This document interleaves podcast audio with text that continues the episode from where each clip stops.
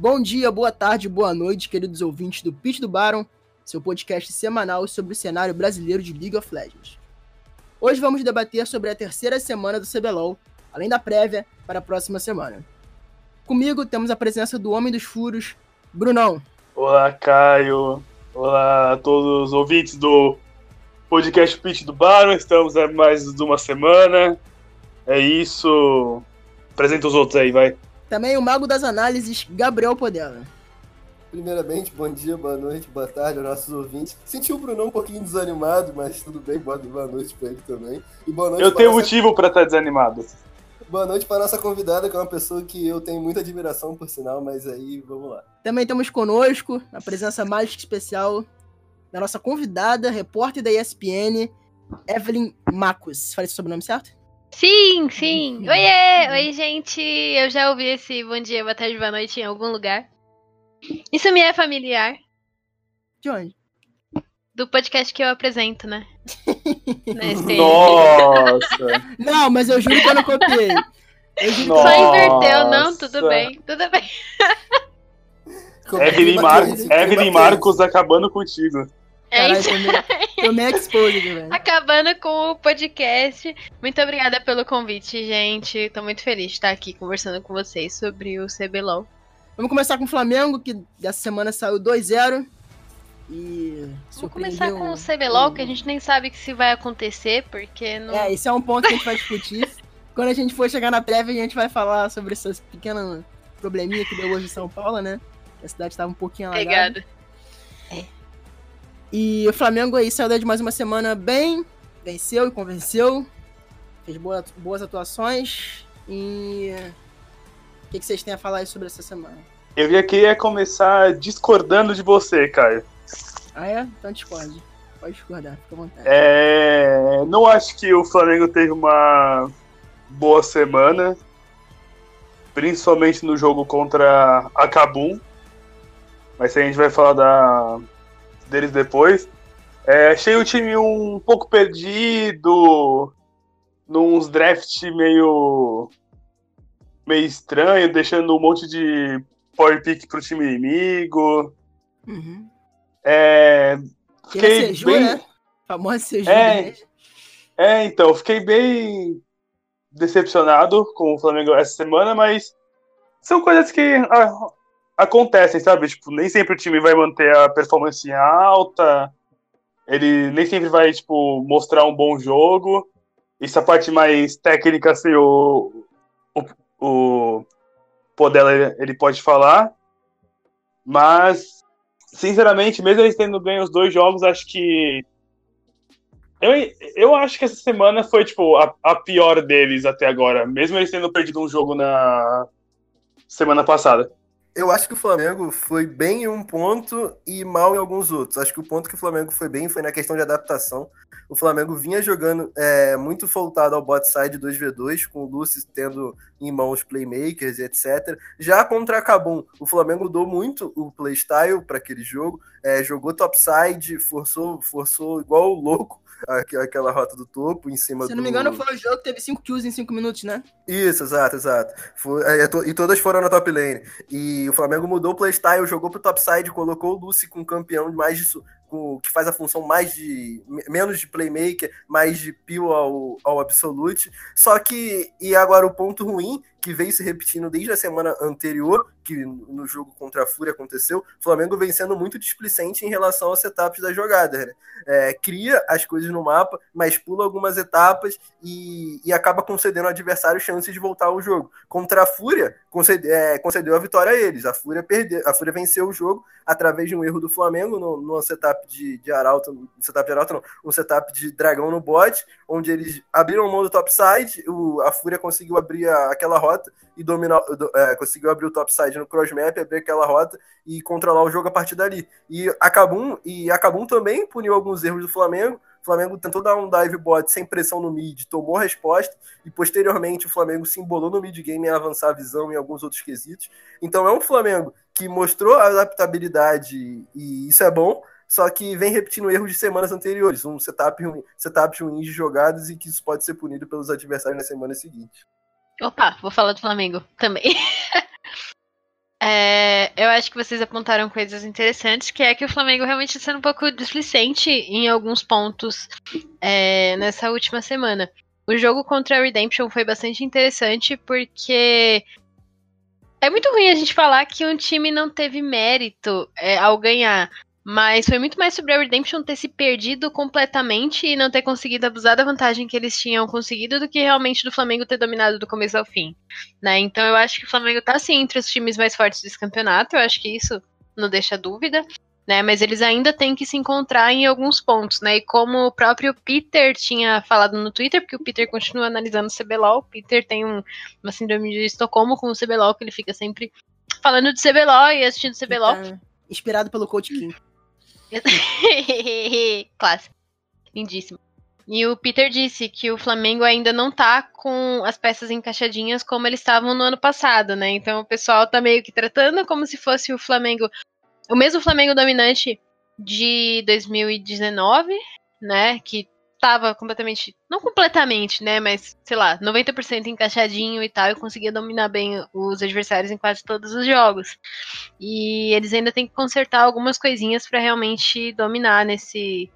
Nesse CBLOL. Mas eu ainda considero ele, sim, um dos times mais fortes nesse campeonato. A gente viu a mesma coisa no jogo contra a Kabum, só que a Kabum tá bastante fragilizada ainda.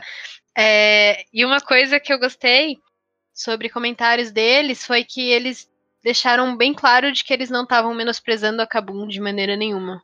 Eu acho que quando a gente for falar de Kabum eu falo um pouquinho mais disso, mas eu gostei pessoalmente dessa postura deles. Assim, eu vou jogar uma pergunta aqui para os meus companheiros de bancada que estão aqui comigo hoje. Eu senti que os dois jogos que o Flamengo venceu nessa semana, o Flamengo venceu por simplesmente osmose. Venceu por ser melhor mecanicamente que os adversários e venceu as lutas e conseguiu chegar à vitória. Eu não sei se vocês tiveram a mesma impressão. Quero saber de vocês se vocês tiveram essa. Não, eu também tive, ainda mais é, anulando o Parangue, né, cara? Porque eles jogaram um jogo contra a Kabum totalmente para anular o Parangue. E não deixar o GP dele crescer. Tanto que não cresceu o suficiente para colocar a Kabum nas costas. Então, assim. É, eles jogaram do jeito que tinham que jogar, fazendo aquelas cinco jogadas no, no, no top, acabando com o early game do, do GP, que já não é bom. Então, eles souberam por onde anular a Kabum no começo do jogo, por mais que depois foi ficando um pouco mais para Kabum, Kabum foi voltando pro jogo, mas o Parangue foi bem anulado e eu acho que se eles não tivessem feito aquela força toda no começo do jogo, provavelmente o jogo seria outro para Kabum. E sobre o Flamengo também, é eu só queria só, só pra terminar que fala do UP, né, que ele tá melhorando a cada semana. Parece que ele tá começando a entrar na mesma linha dos outros jogadores. Estão é, começando a ter mais confiança com ele é, em questão de questão de campeões, de matches, até tipo em recurso, né, para dar para ele. Então, eu, é o que eu falei, tipo, eles tiveram uma baixa, tipo, e isso é normal acontecer com os times. E eles deram sorte que eles tipo, acabaram encontrando esses erros agora, do que encontrar mais, tipo, mais pra frente, ou até em uma.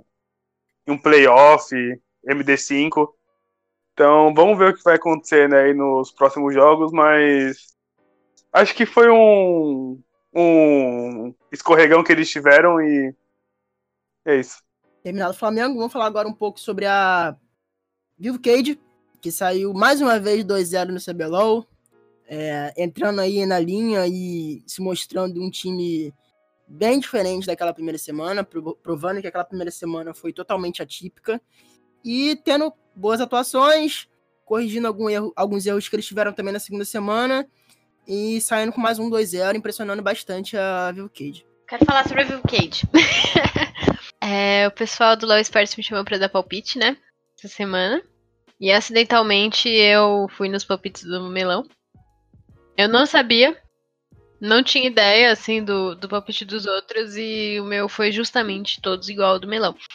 E o que eu achei mais difícil de palpitar nessa rodada foi com certeza o jogo entre Cade e Fúria. Porque, para mim, era, eram os dois times que estavam vindo numa crescente mais consistente. É, a Cade tinha acabado de vir de um 2-0 e a Fúria também, né? E a Fúria deu aquele joguinho que foi bem convincente contra o Flamengo, né? Nem tão convincente pelo pela gameplay em si, que eu acho que foi bem crimezinho nesse sentido. Mas no resultado e tal, e na postura que o pessoal tava tomando. E eu gostei muito, muito, muito de assistir esse jogo da Cade e da Fúria. E eu gostei ainda mais de assistir o jogo da Cade e da, da Redemption. Tô gostando muito do que esse time tá mostrando, tô gostando muito do que o Nosferos tá mostrando. Eu acho que ele tava muito muito preso assim no começo do campeonato e que agora ele tá começando a se soltar e mostrar o que ele mostrava no desafiante, o que ele mostrava nas Superligas aí que ele jogou. E gosto, eu gosto muito desse time da Cage. Acho que é o time que eu mais apostei no começo do campeonato e é o time que eu tô mais gostando de, de ver jogar agora. Cara, para falar da Cade, acho que tem que começar com. Eu, já vou cravar aqui, porque não tenho medo de errar. Nosferos Hulk do Split. O cara joga, joga, joga e joga. Jogou muito bem. É, desde a, a, primeira semana dele, o segundo jogo dele, se eu não me engano, eu não me lembro contra quem foi, acho que foi contra a própria Prod. Ele atuou bem até. E, e desde então ele vem numa crescente gigantesca. E o moleque tá jogando muito bem, cara, me surpreendendo. É, no, no início, no primeiro podcast, eu lembro de ter falado que que a principal que eu via a Cade tendo como principais condições de vitórias o duo de mid jungle entre e Nosferos e o Nosferos tendo para mim o melhor mid laner do CBLOL até agora. Melhor mid laner do CBLOL talvez, tá, enfim, abre questionamento, mas vem jogando muito bem, tendo ótimas atuações, o time vem jogando muito bem em torno dele. Ele, ele fez um jogo incrível de LeBlanc contra a Fúria. É, um jogo que não foi muito bom em relação ao gameplay, de fato, mas foi um jogo muito bom por parte dele, de LeBlanc, atuou muito bem. E ele está sendo o principal nome de, dessa equipe. E isso é interessante para um novato, um cara que sempre teve muito potencial. Eu estou gostando de ver como a, como a Cade está rodando em volta, de, em volta dele e como a equipe funciona bem dessa forma. Cara, o que você falou também eu tô curtindo bastante. O Nosferos junto com o Grell tô jogando mal bem. O robô finalmente deu uma acordadinha e tá conseguindo ser. tá conseguindo, tipo, fazer jogadas, não ficar trolando no top, nem fazer pique aleatório, como o do Zek. É... Ah, ele Concordo. fez um pouco de, de, Renaption, de Renekton esse, essa semana, né? Tá melhorando, mas fez um pouquinho ainda. Ah, sim, sim, sim, sim, sim. É, é, é que o.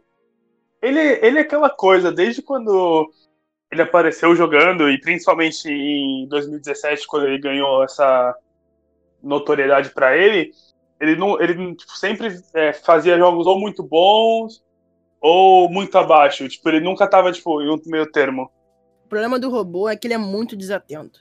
Muito. Em várias jogadas você percebe que a desatenção não é relação, o problema dele não é relacionado à mecânica, porque ele é mecanicamente muito bom.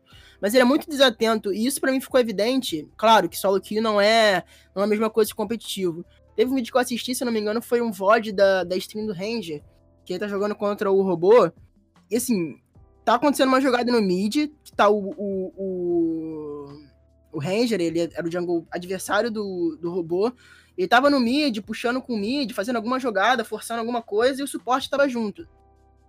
E o robô tava de Rise puxando o top loucamente. Ele tinha visão que tinha três adversários no mid, inclusive o suporte tava. O top tava contra o robô no, no, no, no top, e aí todo mundo miou do mid. O, o, o Ranger, todo mundo. O suporte o, e o mid. O, o, robô continuava puxando, e aí foi, e tomou gank dos três. Então, assim, o, até o Ranger falou isso na própria stream. O robô ele é muito desatento, então isso prejudica ele em vários momentos do, do jogo. E falar rapidinho também do Klaus, que eu acho que ele teve uma melhora muito boa nessa semana, tanto no jogo quanto de AZ, tanto no jogo quanto de, de Senna, que ele falou no Twitter que queria jogar de Senna, e realmente jogou muito bem com o campeão.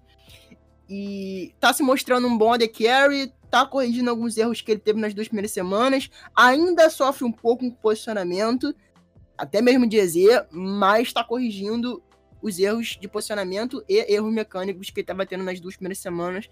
Tá soltando um pouco bem mais o Klaus. E o Grell, não gostei da atuação dele de Elise. Ele se botou em situações de risco que não precisava se colocar em muitos momentos do jogo. É, teve que sair no casulo, dando flash ou gastando zônia, porque ele simplesmente achou que podia entrar no time na jungle adversária e fazer o que ele quisesse. Não era bem assim, porque estava contra um, contra um Olaf. E também só falar um, um pouquinho da Fúria no jogo contra a Cade, que eles acharam a forma de, de, de anular o, o Vlad do N. Isso foi até bem. virou meme, né? Porque se não me engano, alguém, alguém comentou sobre maneira de, de cancelar um Vlad no, depois Foi do o Nexus. próprio N. Ah, não, tá. Sei que era o N falando no Twitter. Não, sim, ele fez meme, ele fez meme porque alguém falando depois do Nexus, se não me engano, foi o Napon. Ah, tá. E a Vukade realmente conseguiu uma forma de vencer esse Vlad tão, tão forte do, do N. Então também é um ponto positivo técnico da, da equipe se destacar nessa terceira semana.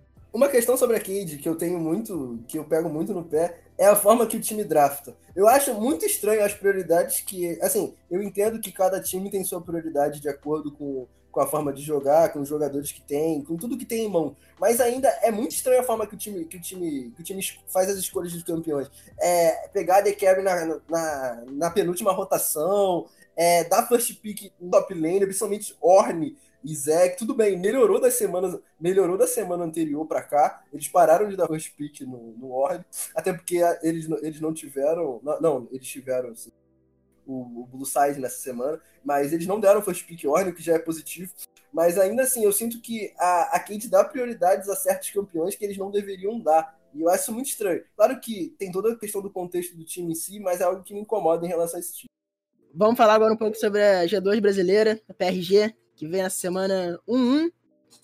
E teve bons desempenhos, teve alternou entre na vitória e na derrota e é um sinal de, inclusive contra a NTZ, teve oscilação dentro do próprio jogo, então é, o FNB é muito bom, esse cara é absurdo e é isso aí, o FNB é o deixar brasileiro. Eu achei engraçado como essa parada da G2 brasileira tá constantemente vindo morder o Yamp. essa fala dele. E, inclusive, uma coisa que eu tava pensando sobre como o Brasil precisa aprender a lidar com o trash talk. E talvez esse split seja um bom precursor disso, porque eu tem essa parada toda da G2, brasile... G2 brasileira e do pessoal tá caindo matando em cima do Yamp por causa disso. E da PRG como um todo por causa disso. Tem todas as farpas do, do Ranger, né? E a galera, se começarem a realmente levar na brincadeira e alimentar essas coisas de um jeito saudável, né? Eu acho que pode, a gente pode ter um split legal, divertido nesse sentido, mas sei lá, o pessoal parece não saber brincar. É o cenário que menos sabe lidar com isso, sabe? Porque todos é, os outros são muito bem, são muito bem resolvidos com isso e a gente ainda fica nessa besteira Todos de Major, né? Eu não sei se, se o pessoal das regiões minor são bem ah, resolvidos com isso, não. O pessoal da Turquia trata muito, tipo, dá muita farpa lá, dá sempre dá merda, mas o único que referência que eu tenho de wildcard é lá. Né? Eu, como um grande. Antes de falar qualquer coisa, eu, como um grande. Eu sou um grande fanboy de, da LSC, quem me conhece sabe. E eu sou muito torcedor da G2, eu torço pra G2 desde 2015, quando o time nem era G2 ainda, era Gamers. Mas enfim. Saudade. Cara, eu fico. Eu, eu, toda vez que alguém fala G2 brasileiro, eu tenho vontade de enfiar uma faca na minha cabeça. Pode prosseguir, Bruno. Pode prosseguir, Bruno. Eu sei que vai parecer repetitivo isso, e que eu já falei em uns três podcasts passados, acho que em todos eu comentei, mas não dá, cara. A bot lane deles em relação ao resto do time é muito inferior. É... O Ozzy até que performa bem em algumas partidas, mas o Garo. Tipo, o Garo é incrível que, mesmo com recurso, eu ele não consegue ser tipo um carry desse time. No jogo contra a PEN, ele tava 4/0 de Afélios. Eu sei que a PEN jogou tipo, de maneira absurda aquele jogo. Acho que até o próximo time que a gente vai falar, então nem vou me prolongar muito. Mas eu tô começando a ficar um pouco mais cauteloso com eles, porque eles quando pegaram o Flamengo, eles tomaram a, aquela surra que, como o Marlon falou, né, que pareciam cinco bronzes jogando. Agora que eles jogaram, agora que eles jogaram contra a PEN e a PEN tava num dia incrível, foi o melhor jogo deles apresentado até agora. Eles não clicaram do... de novo. Domingão da PEN. Oi? É o famoso Domingão da PEN. É, então, aquele do domingo da PEN foi, tipo, excepcional, acho que foi o melhor jogo que eles tiveram. BRTT o... é muito mais solto, velho. BRTT jogou Sim, totalmente diferente o... que jogou nos outros jogos. Sim, o Tinoz também muito mais solto. Tanto que teve aquele vídeo lá do. Dele deletando o FNB. É, dele deletando o FNB. Então. Eu acho que eles precisam, tipo, rever a maneira deles jogarem contra esses times mais perigosos. não acho que, ah, estão perdendo pro Flamengo, pra PEN, tipo, é de, certo, é de certo ponto uma preocupação, mas não tanta, mas é o que eu falei, eu ainda tô meio receoso porque o que dá, o que dá a entender é que eles só estão ganhando contra times que tipo, que a gente já esperava que vão ficar que já iam ficar abaixo deles. E contra os times que vão ficar acima, tipo, eles não performaram nada. Eles não clicaram, eles simplesmente tipo, jogaram nada. Então, aí o, se alguém quiser dar uma parte mais analítica aí.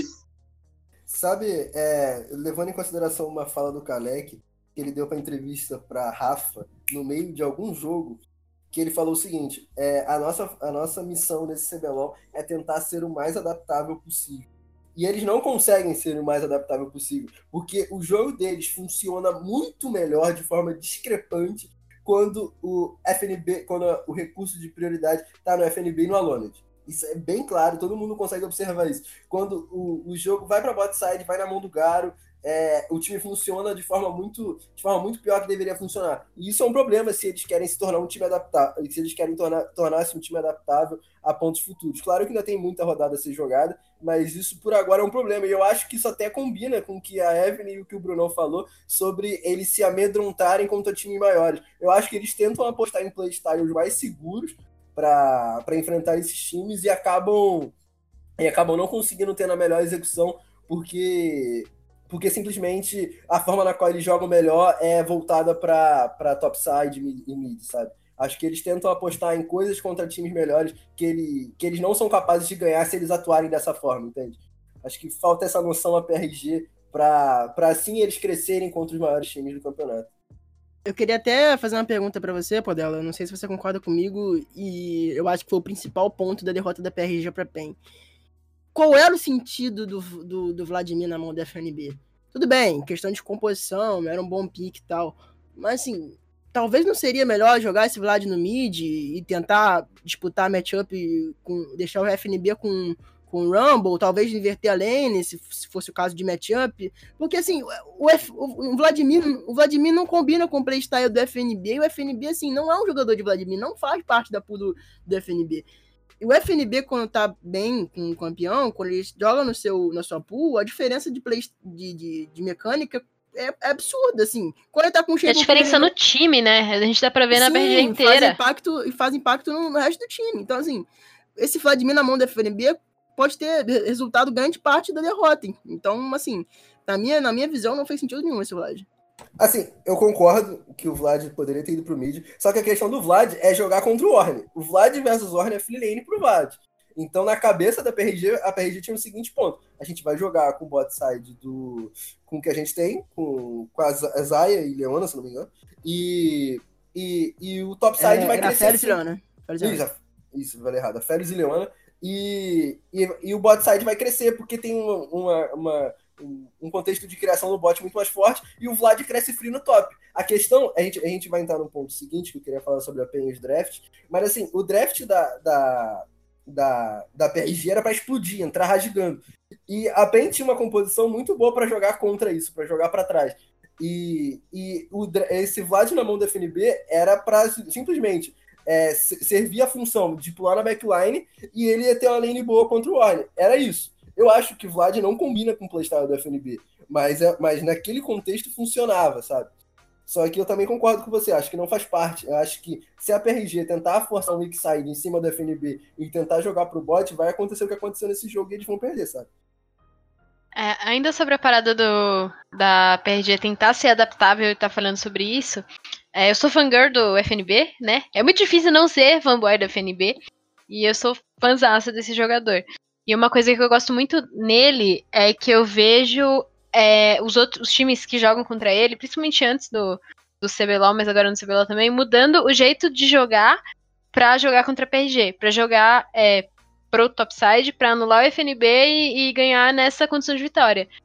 E eu acho que é, é, interessante, é um sinal de respeito muito legal, mas não dá pra a, a PRG depender sempre desse jogador. Né? Não dá pro FNB e agora o Alonid também, que joga muito, serem é, as forças principais desse time em todo jogo que eles jogarem. Eu acho que é, vai ser muito complicado para a PRG se eles não trabalharem melhor esse, essa questão.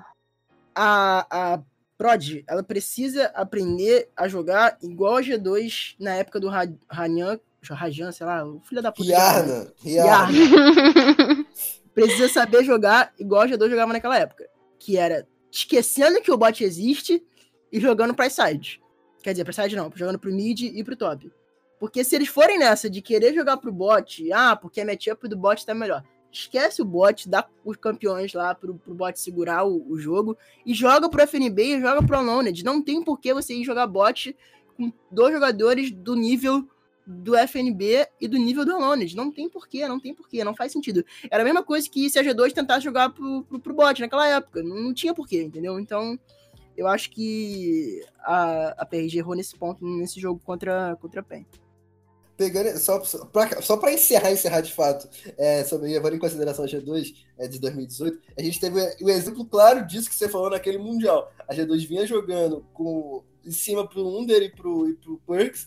E aí, num jogo contra a África ou contra a, a Flash Wolves, enfim, um dos dois, eles do nada draftaram uma Tristana pro Rihanna e começaram a jogar em cima do Rihanna. E eles perderam aquele jogo porque simplesmente o time não funcionava bem daquela forma. É, eu sinto exatamente a mesma coisa na Prodigy, sabe? Então vamos falar agora sobre a Pen Gaming, que só joga no domingão. E fez uma ótima atuação é, contra a Prod, que a gente acabou de falar. É, parecia outro time, realmente parece que se essa PEN que jogou contra a Prod, sem querer hypar, mas se essa PEN começar a jogar realmente, a gente vai ter um, um belo adversário pro Flamengo na, na, nas próximas nas próximas semanas no decorrer do CBLOL. E a comunicação ainda não pareceu 100% do que ela deveria ser, é, mas já mostra uma, uma boa mudança. É, e é, acho que é isso. Se jogar daquele jeito ali, é, é para ganhar o. ou chegar pelo menos na final do, do split. Olha, é, a Evany que tá aí nos bastidores tal, ela vai poder me ajudar mais. Que eu fiquei sabendo que a PEN já tá entrando um, com um recurso lá na Riot para que a final desse split aconteça em um domingo. Porque é que, tipo assim, desculpa os extremos, só que, tipo assim, chega, tipo, ao ridículo, sabe? É, é o que eu postei lá no meu Twitter, tipo, a PEN de sábado... É, tipo, a PEN de sábado, ela é um time que jogaria, sei lá, tipo, pra ficar em quarto, tipo, no circuito.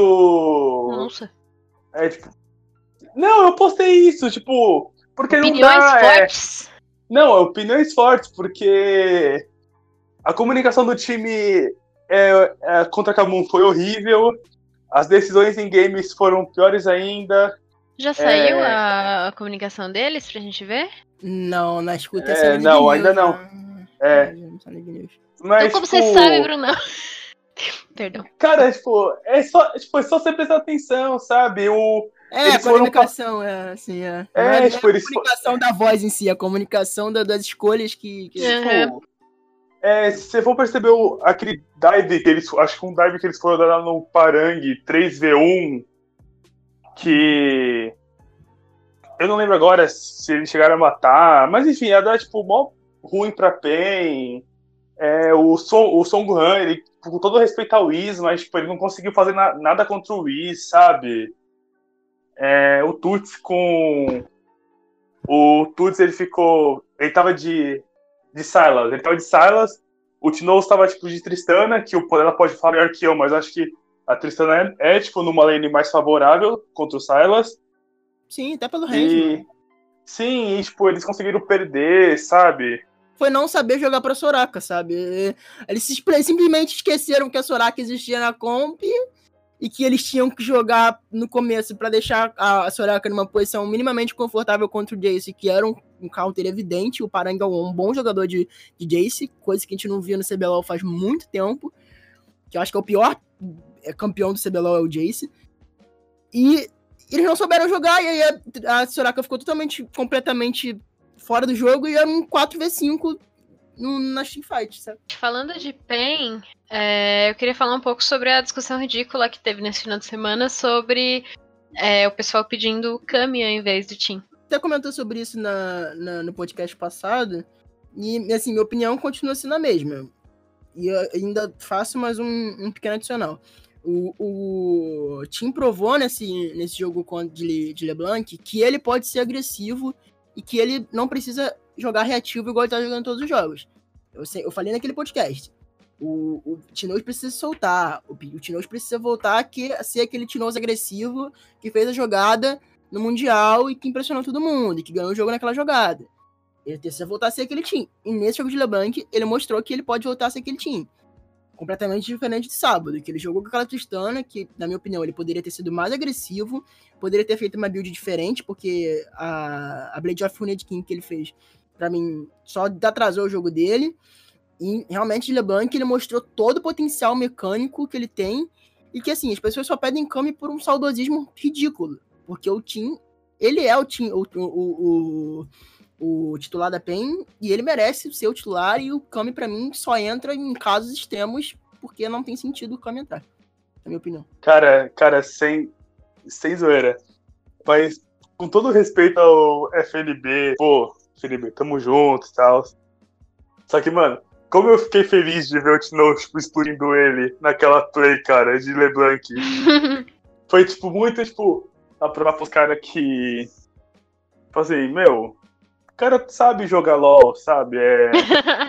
a fase dele, tipo, não pode ser a melhor, mas ele tá, tipo, batalhando todo dia mais, tipo, pra isso. Então. A parada é que o Tim eu... não é o problema da PEN, né?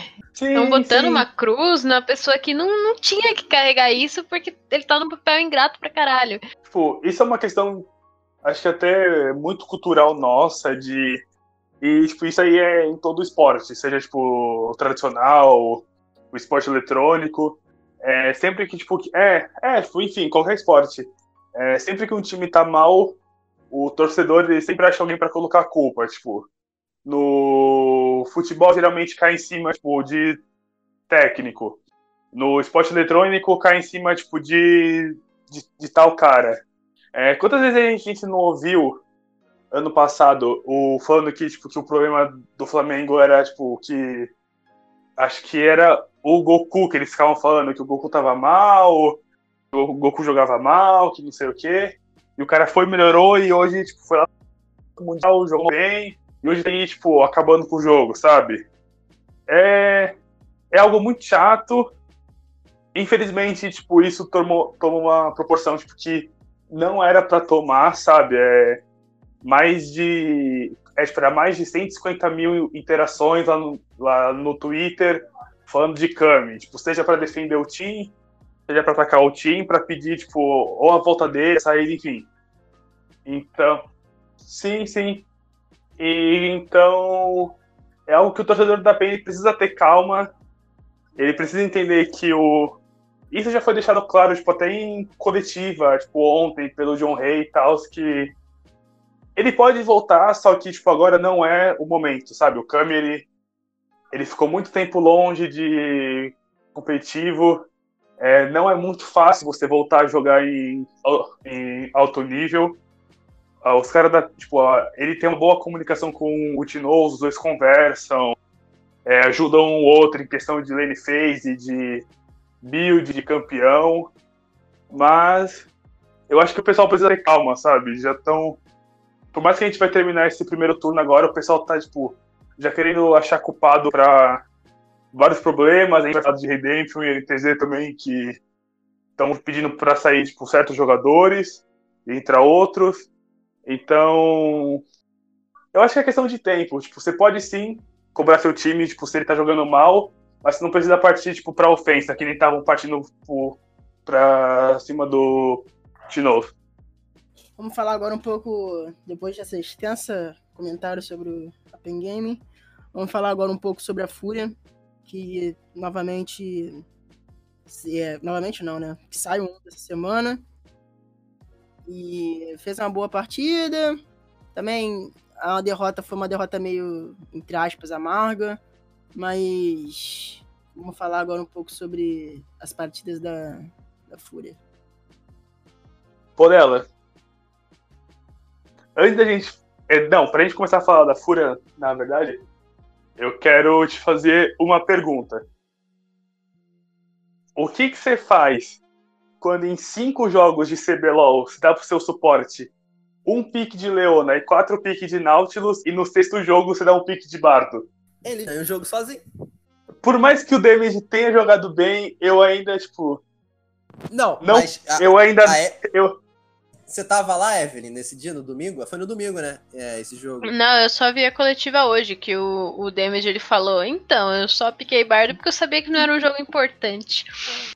Ah, aí eu vou, vou, fazer um questionamento aos meus companheiros de imprensa. Como o jogo do, como o jogo do CBLOL não é importante? É o campeonato que dá vaga à competição internacional. Eu entendo, eu entendo. Ah, é, primeiro, primeiro turno. Mas, ganhou, irmão, ganhou, Padela, ganhou, ganhou. Mas, tem que encarar todo jogo com uma final, acabou. Eu penso, eu penso assim, para mim tem que encarar todo jogo com uma final, mas mas o, o, Bardo é um campeão que é confortável na, na mão do Damage, né? O contrário, né? Realidade. Mas... Não, mas, é. mas só que assim. Mas só que assim, o que a gente tá acostumado a ver o Damage jogando, isso é desde a. Da Superliga do ano passado. Ele só tá jogando de Nautilus. Não é à toa que no jogo contra a Fúria teve dois ban, né? De Nautilus que to, todo mundo viu, né? Que, que bugou o negócio lá e baniram o Nautilus duas vezes pela imagem. Mas eu não gostei do jogo da Fúria. É, a gente vai falar do time da NTZ, foi. O jogo foi uma bagunça total. O Alternative estava muito fora de posição com a cena. E isso é o que me deixa mais impressionado, porque a cena, a The Carry, ela tem um kit que ela fica muito safe em questão de lane, mid game, teamfight também ela pode ajudar o time. Ele, porque eu acho que o Tairin ele tá cometendo, tipo, um, como eu falei, um crime lá dentro. Eu falo, eu, o Brunão ele é o maior admirador do Tairin na face dessa terra. Sim, eu ainda acho ele muito maior que o Fitz. Eu acho que ele devia estar, tá, tipo, jogando esse CBLOL. E o Wayne, ele continua um monstro, sabe? É, Acho que foi o Absolute que postou uma foto, não sei se foi hoje ou foi ontem. O cara com uma mochila azul enorme nas costas. Então, tipo assim, é, é o cara com a mochila de 3 metros de altura nas costas é o N. E enquanto a Fúria não melhorar isso, tipo, eles vão começar a fazer esses jogos ruins, ruins. Só que eu acho que o, os times que eles vão enfrentar vão começar a melhorar e eles vão começar a perder os jogos. É, eu acho injusto falar que o, que o N tá carregando o resto do time, porque a Fúria é um time que tá crescendo ao longo das últimas temporadas, né, ao longo dos últimos splits. Eles estão com esse reforço, que é o Minerva, com essa mudança no time, mas o Minerva ele traz é, novos pontos que o Lechese não explorava antes, e é uma coisa assim. Eu digo com certa segurança que eles são um dos times mais encaixados do CBLOL, sabe? Que isso? tô nervosa, tô, o dela tá me impressionando no chat aqui. É... E é, eu acho que. Porra, eu. Eu tava criticando a Fúria essa semana ainda, criticando para eles, né? Falando, pô, vocês são muito sensíveis, sabe? Porque parece que, que as análises sempre, assim, são muito. Eles sentem muito as análises que fazem sobre eles, mas eu acho que tem um tantinho de injustiça, assim. Eu acho que. Tem só sobre... fazer uma análise sobre isso rapidinho. É muito butt hurt que vem não só do, do jogadores, mas também do manager da, da, equipe, que qualquer coisa que fale sobre o time dele, ele, ele adora falar, ai meu Deus, ó como meu time é injustiçado. Igual quando, na época que eu trabalhava no Sport TV, a gente fez o o guia do, do CBLOL, né? Que a gente fez uma pontuação, um ranking e tal. A gente consultou várias pessoas para fazer o ranking. E aí ele ficou com butt hut, porque, ah, não, meu time não é só isso, meu time é muito melhor e tal, sei o que, eu sei o que, sei lá. Não, pô, mas vocês sequelaram nesse Power Ranking também, né? Como é que você é, avalia a comissão técnica dos caras se você não tá com os caras o tempo inteiro, sabe? Aquele quesito foi uma votação, assim, ninguém, ninguém colocou a prova todo o seu conhecimento de uma pessoa só. A gente chamou várias pessoas para fazer isso, entendeu? Foi uma média geral e eu acho que, assim, tirando alguns pontos, eu acho que eu concordei que foi bem justa a votação ali, foi muito butt hurt, igual eles fazem hoje em dia com qualquer coisa. Mas, é, tirando isso, realmente, a comunicação deles está muito boa em relação aos outros times do CBLOL. Eu, né, o, o, só terminando meu ponto, É, é, isso, né? Assim, eu acho que é injusto falar que o N tá carregando o time inteiro. Eu acho que o time tem encaixadinho, o time tá com poucas coisas a serem é, realmente consertadas. Assim, eles ainda precisam. Não sei dizer o que eles realmente precisam, mas precisam de alguma coisa, poder lá. Entra aí. eu acho que eles precisam saber o melhor, saber criar jogadas porque eu acho que eles jogam muito bem num contexto de responder o adversário. O jogo contra o Flamengo eles venceram na resposta, e diversos outros jogos eles venceram na resposta. Por isso que o pique de Vlad funciona muito bem no time. O, o Vlad é um ótimo pique de resposta, ele consegue responder muito bem o adversário e virar uma jogada e, e punir o adversário por um posicionamento errado. É um time que pune muito bem, mas é um time que falta muito para criar jogadas. Acho que falta até do Minerva. Acho que o Minerva poderia ser mais intenso nesse. Por exemplo, um jogo que eles funcionaram bem foi o jogo com Sting. O jogo com Sting eles criaram bastante. Acho que também é muito do perfil da equipe, sabe? Acho que quando eles conseguirem entender melhor os momentos de criar jogada, e eles vão, eles vão ser uma equipe de top tier do CBLOL. Mas por enquanto, na minha visão pelo menos, eles são uma boa equipe que conseguem jogar respondendo ao adversário. Quero ver quando eles tiverem que jogar para criar sobre o adversário, sabe? E isso é desde sempre, isso é desde a época de Uppercut, quando o Rafa P tava lá na época de DM. O time é jogado para responder ao adversário. É, o que, uma coisa, eu não lembro se foi nessa semana se foi na semana passada, mas eu acho que foi nessa, porque na semana passada o N jogou de Vlad contra o Flamengo, não foi? Não, contra o Flamengo foi de Lúcia. Foi nessa semana ele jogou de Vlad, sim, foi contra é, a própria Fitz jogou contra de Vlad, já. Sim, Fitz jogou de Vlad. É, então, porque eu lembro que o N tinha mandado muito bem de Vlad, aí o pessoal ficou tudo mamando o N, não sei o que, jogar muito de Vlad e tal. E aí eles draftaram, draftaram o Vlad, e aí foi na mão do Fitz, e o Fitz também mandou bem de Vlad. E isso foi uma coisa que eu gostei bastante desse, desse time. Vers versátil nessas coisas pequenininhas. Falar um pouco sobre a Kabum, que surpreendeu bastante nessa semana. Conseguiu finalmente sua primeira vitória contra a PEN. Pegou o sábado da PEN, conseguiu sair um, ficar um pouco mais respirar na tabela. Grande parte também pelo, pelas duas derrotas da NTZ. Mas fez uma boa atuação, Parang jogou muito bem no jogo contra a PEN e tem uma crescente de melhor em relação aos outros jogos e parece aí realmente um time diferente daquele que estava jogando o, as outras duas semanas. Gente, acabou acordou? Pra vocês acabou acordou? Eu não acho que ela acordou completamente, mas tá acordando. Eu acho que a Kabum, eu acho que a Kabum tá seguindo uma evolução semanal, tipo, na primeira semana eles não fizeram nada. Na segunda semana eles arrumaram o early game deles, que foi bem melhor. Nesse, nessa, nessa terceira semana eles arrumaram o, o early e o mid. Na hora de fechar, tipo, eles estão com probleminhas ainda. E então, tipo, eu acho que vai tipo, começar a melhorar assim até a hora que acabar esse primeiro split do CBLOL e, tipo, os caras vão, tipo, os caras vão estar, tá, sei lá, tipo, em quarto lugar, sabe? Tipo, o que dá a entender, tipo, parece que é isso, que eles vão evoluir durante a, a cada semana. E eu acho bom, porque por mais que eu não seja muito fã do, do Parang, principalmente do Whis, eu acho muito, tipo, triste ver coreano, tipo, sendo rebaixado, tipo, como aconteceu com aquela Red lá em dois, 2018. Brasileiro rebaixado tá tudo bem, tem que rebaixar mesmo. Não, Bra... Mano, metade daquele CBLOL ali, se fosse rebaixado, não, não, não ia fazer 1% de falta. Nossa. Palavras fortes do Bruno. Bruno opiniões sempre, fortes. O Bruno sempre com opiniões fortes.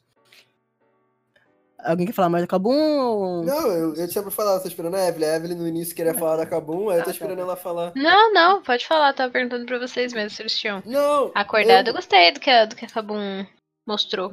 Também gostei, gostei né? bastante. Né? É, eu acho que eles poderiam muito. Cara, eu, eu, eu, eu não gosto. Vocês sabem que sempre quando eu vou falar mal de algum jogador, eu peço desculpa antes. Isso já tá no programa, já deveria virar meme. Eu peço desculpa. Mas pelo amor de Deus, Dudes, vamos aprender a dar ataque básico e se posicionar direito, cara. Cara, o jogo contra. O jogo da Cabum contra.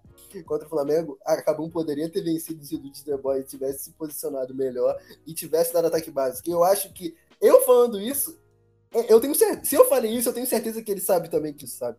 É, ele se, em alguns momentos ele se posicionou muito mal, ele utilizou ultimates ruins, ele Sabe, ele se colocou. Primeiro, por que ele tava jogando de barreira? Esse é o primeiro ponto. ele não tinha que jogar de barreira, ele tinha que jogar de cleans. Ele não ter jogado de cleans forçou a buildar QSS. Isso tem que ficar claro aqui. Se ele tivesse de cleans, ele poderia ter economizado o Inter na QSS e feito outro. Esse é o primeiro ponto. Segundo ponto, teve muitas teamfights na mid lane que a Kabum poderia nem mesmo ter vencido, mas perdido por muito menos se ele tivesse se posicionado melhor, tivesse é, numa determinada região da luta e, e ficasse dando ataque básico, ataque básico, utilizasse as ultimates direito. Ele não conseguiu fazer isso. Teve uma luta na mid lane que ele tava colado, é, acho que foi numa segment do Flamengo, na T1, que ele tava colado na torre. Eu falei, meu menino, sai daí. Tu não tem que estar tá aí, não. Quem tem que estar tá aí é o Warren, cara. Você não tem que estar tá aí, sabe? Eu, eu senti que ele tava sentindo uma. Eu senti que ele tava sentindo. Eu senti dele que ele estava tendo uma confiança muito grande no ultimate da Zay e ele tava se posicionando muito mal por conta disso, sabe? É... Mas eu gostei do, Kabum. Agora, tirando o, a, crítica, a crítica em cima do Dudes, eu gostei da Kabum. Kabum jogou bem, o Parangue me surpreendeu. Eu tinha dito aqui no primeiro episódio que eu não gostava do Parangue pelas atuações dele na LLA, mas ele jogou muito bem, puniu muito, soube punir muito bem o Yang. E é, não só a crescente coletiva da Kabum é interessante de, notar, a crescente individual. O time inteiro jogou, o time inteiro jogou decentemente contra a PEN, por exemplo. Todo mundo te, manteve um bom nível alto, o Cell já encontrou um bom League of Legends, o Dudes The Boy não se matou, o Tuts demonstrou a sua primeira boa partida, o Wish soube jogar ao lado do Parangue e o Parangue foi o carry da partida. Então acho que a Kabum, acho que a principal melhora da Kabum não é nem coletiva, mas principalmente individual. Acho que os jogadores estando em bom nível já é, já é legal de, de se notar, sabe? E. Não, só pra eu poder finalizar, que a gente tava comentando sobre o Demis, que ele tá repetindo muito campeão. E no caso do Tuts, ele jogou com seis campeões diferentes até agora.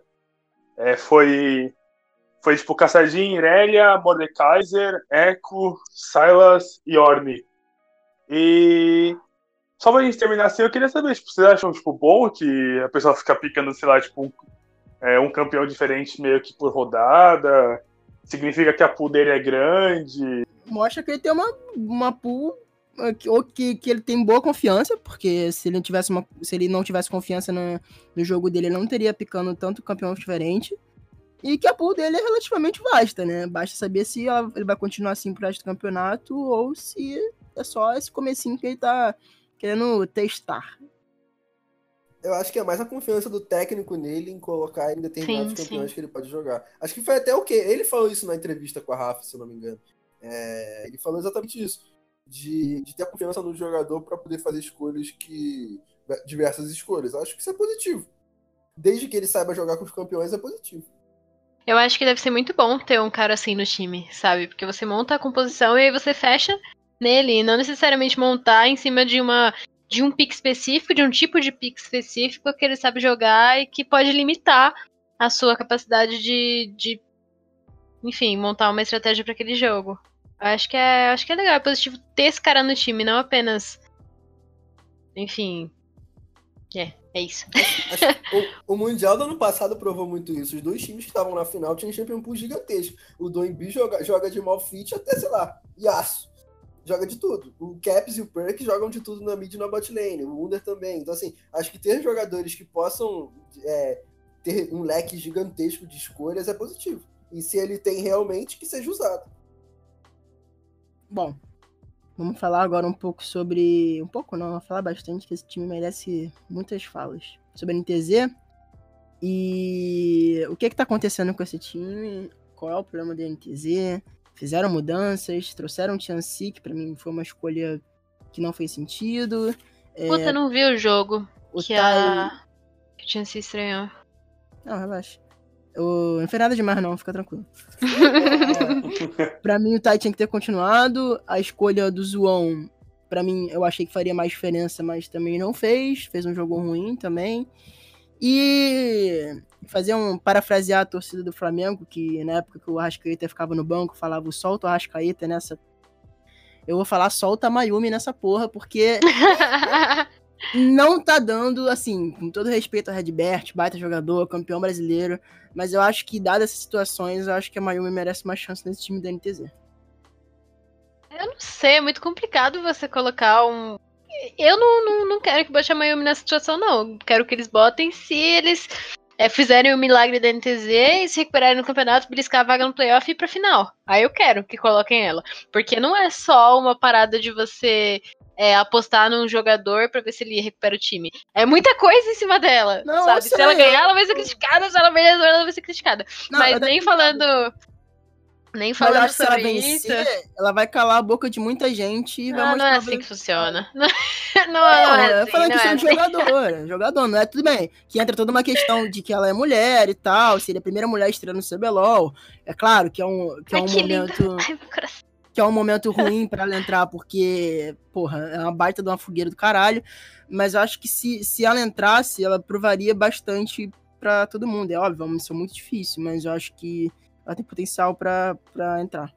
É, quando, é, quando a gente começou a falar da Kabum, eu perguntei para vocês, né? Ah, é, a Kabum acordou nesse CBLOL? Eu acho que falta a NTZ acordar, né? Em todo split a gente vê a NTZ começando meio esquisita, meio é, se encontrando, meio vamos consertar isso aqui vai acontecer, e isso aqui não dá mais para você começar no CBLOL e esperando até dar a hora de você deslanchar. Né?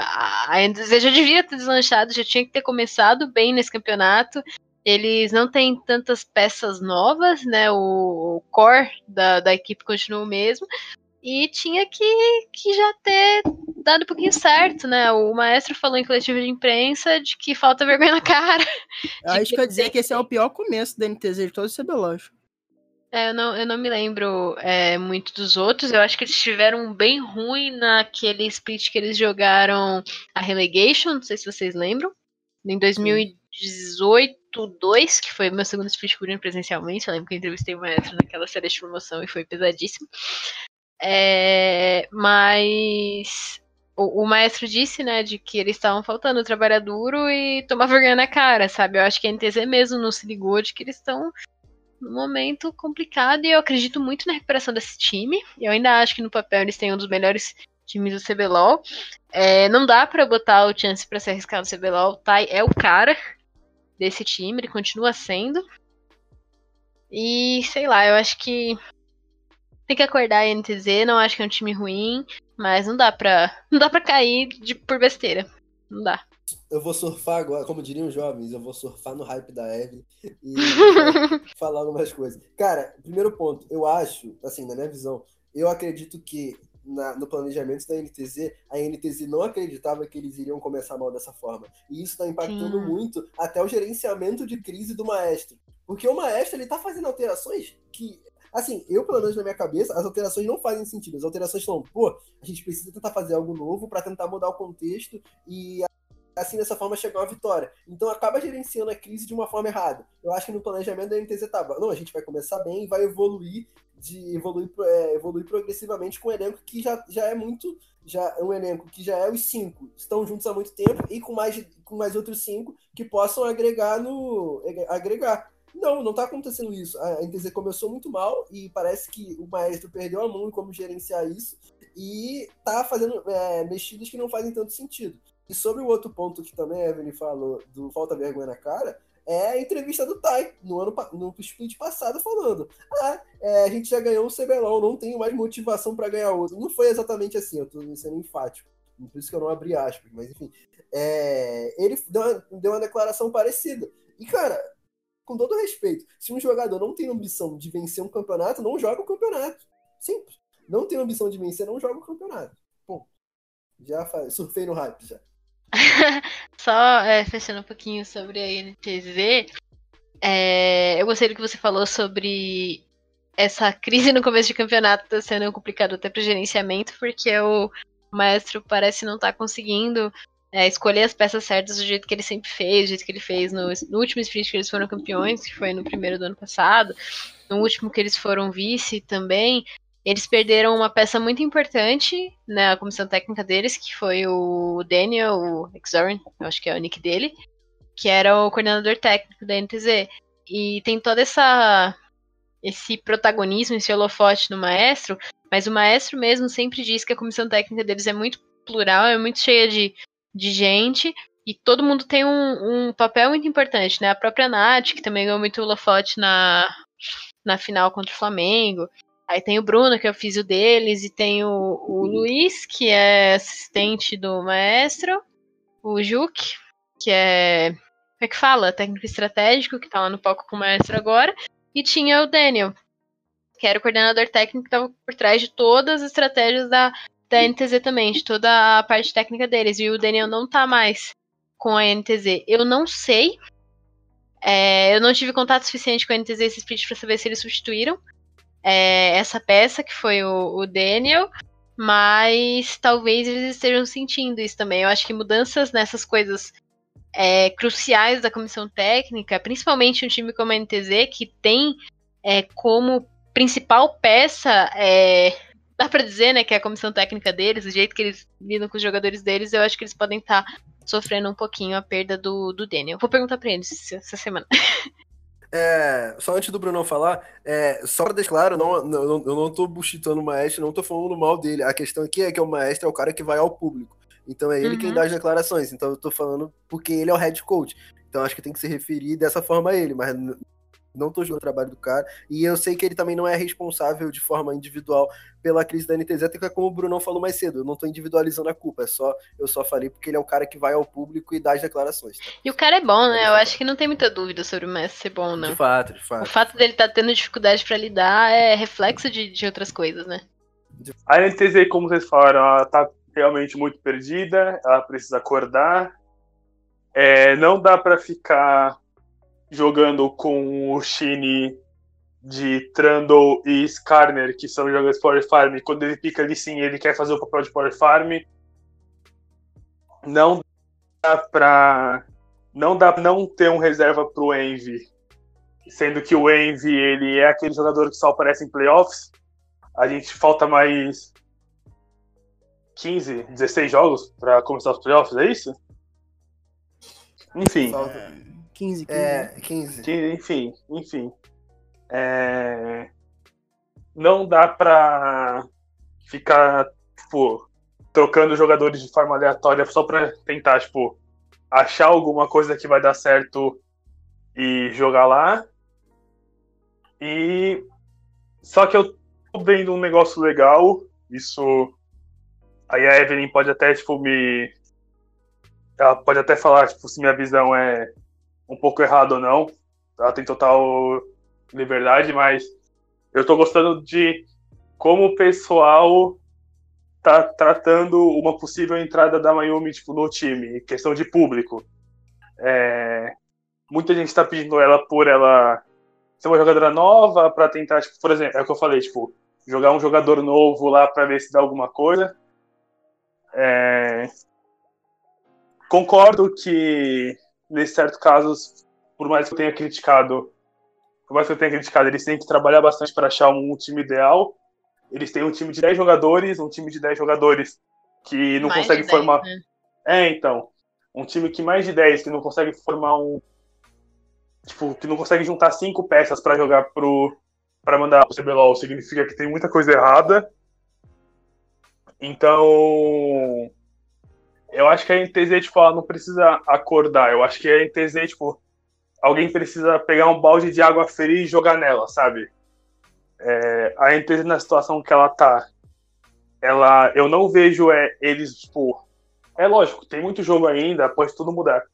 Mas em relação aos outros inícios do que, que teve o CBLOL, eu não vejo ela hoje melhorando, tipo, muito, tipo, a tempo, em que é pra alcançar uma vaga. É, tem os times hoje que estão acima delas, que teoricamente são todos, né? Estão muito melhor que eles. Como vocês falaram, o maestro falou que é falta de vergonha na cara. E é muita falta de vergonha na cara. É, tem gente ali que parece que não tá entrando, tipo, pra jogar. Tem gente que tá achando que o CBLOL, tipo, é farra. Então. Sushizada? É, então, é, su... é, então, é Parou, então, parou, vou agredir você. então, eu acho que já passou dessa época da gente ficar falando que a NTZ é um time que vai melhorar para ir para os playoffs e a gente tem que começar a cobrar eles, porque eu não posso falar tipo, por quem está lá dentro, mas parece que isso está tipo, acontecendo, isso está entrando na mente deles, e se continuar assim, essa NTZ tipo, vai ser rebaixada e vai voltar só pro CBLOL se comprar uma se comprar uma das vagas lá da Vamos falar agora um pouco sobre a Redemption, que saiu 02 essa semana. O time não voltou a ser aquela coisa que era da primeira, aquele fogo de palha, e agora sofre com comunicação, tá tendo erros muito parecidos com os erros que a PEN tem. Só que parece que no momento eles estão. São erros muito, muito mais problemáticos para Redemption do que para PEN. E realmente o Balkan sumiu. Só jogou aquela primeira de dois jogos e agora ali é um clone dele que está jogando. Não sei o que tá alterando a cabeça dele, mas ele não, não apareceu mais para jogar. Cara, sobre a Redemption eu vou ser bem crítico. É... Quando não, né? Mas é porque assim, é... acho que nas, na primeira semana do, do CBLOL, eu fiz um tweet de uma forma mais engraçada, que eu falei que o Parang ele saiu de um vice colocado lá no LLA, que é o Latam, para vir aqui e perder lane pro New. E o próprio jogador, ele. um tweet aí que ele tava falando com amigo dele e tal, ele me zoou que eu falei isso e tal, acho que ele não continuou esse meu comentário. Mas por que eu fiz esse meu comentário? Porque se você sabe o mínimo de League of Legends, você sabe que o 2019 do Neo foi horrível, foi péssimo. O Neo ele não jogou LoL em 2019. E o que, que o Neo tá fazendo agora do, da segunda rodada para essa terceira? Nada. Ele voltou até as mesmas atuações que ele teve em 2019. Não tô falando que a culpa do time é dele. Acho que o Balkan é, apresentou só dois jogos, só os dois primeiros jogos muito bons e depois caiu. O Patrick, ele. O Patrick, você tá vendo que ele tá dando mais do que um jogo. Ele tenta ao máximo, tipo, desempenhar bem não só mecanicamente, com visão de jogo, mas emocionalmente. E isso é muito legal vindo de um coreano.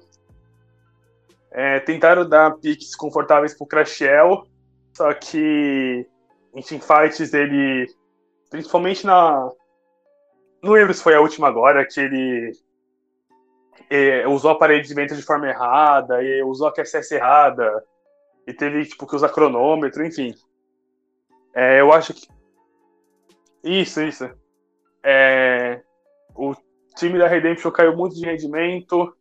Nas primeiras semanas eu estava elogiando muito o trabalho do Von, porque eu via que tinha muito dedo dele mesmo nesse time, podia estar trabalhando com coreanos e provavelmente ter escolhido esses dois coreanos para vir aqui. Então agora eu acho que a gente precisa falar tipo, em um geral, sabe? O time não tá indo bem. É... Falo de novo que o Neil tá voltando a ser aquele Neil de 2019, principalmente o segundo split, não tá jogando bem. É... Vou criticar o Von também, porque eu acho que se o time tá bem, é tem coisa dele, se o time tá ruim também tem coisa dele. E eu falo isso porque eu acho que esse time da Redemption era um time que era pra estar, tá, tipo, lá em cima, brigando, brigando entre os caras que estão lá em cima. Mas foi um. Foi um fogo ali que colocaram na, na primeira semana e esse fogo, tipo, ele não existe mais. E eles estão tentando procurar, tipo, como que faz esse fogo acender de novo de fogo o Balcão entende, mas tudo bem. É, não, não, piadas à parte. Piadas à parte. Desculpa, desculpa, não, não aguentei. Acho que essa piada foi meio ruim. É, piadas à parte. É... Ah, em nome do meu amigo, vou falar, vou falar em nome do meu amigo Yasser Sapag, grande torcedor da Redemption de Porto Alegre. É... A situação tá feia por lá. A situação tá feia. É, o Balcã, cara. Não, eu até perdi o rumo do que ia falar.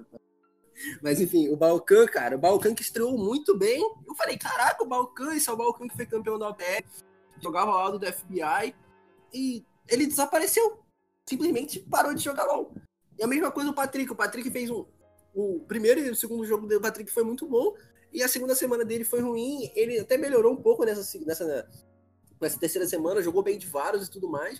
Mas sabe, é, o time que parecia ter se encaixado muito bem na primeira semana, é, realizou jogadas de um time que já, que já atuava há muito tempo, tirando aquela teamfight contra a Kabum, que aquilo ali foi horroroso. Mas no próprio jogo contra a Kabum mesmo, o time apresentou bom, é, boa, boa organização. E hoje, sabe, parece que tudo aquilo que foi apresentado na primeira semana ruiu, de uma hora para outra.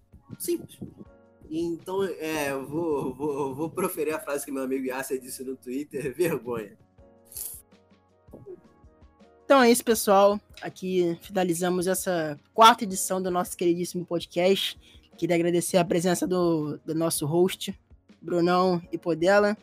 Também agradecer pela participação da, da nossa queridíssima Evelyn aqui no nosso podcast. E é dizer que eu não roubei o bordão, peço desculpa pelo vacilo. É isso, galera. É isso aí, muito obrigada pela, pelo convite, gente. Foi um prazer conversar com vocês aqui. Estou disponível quando vocês precisarem, quando vocês quiserem conversar comigo.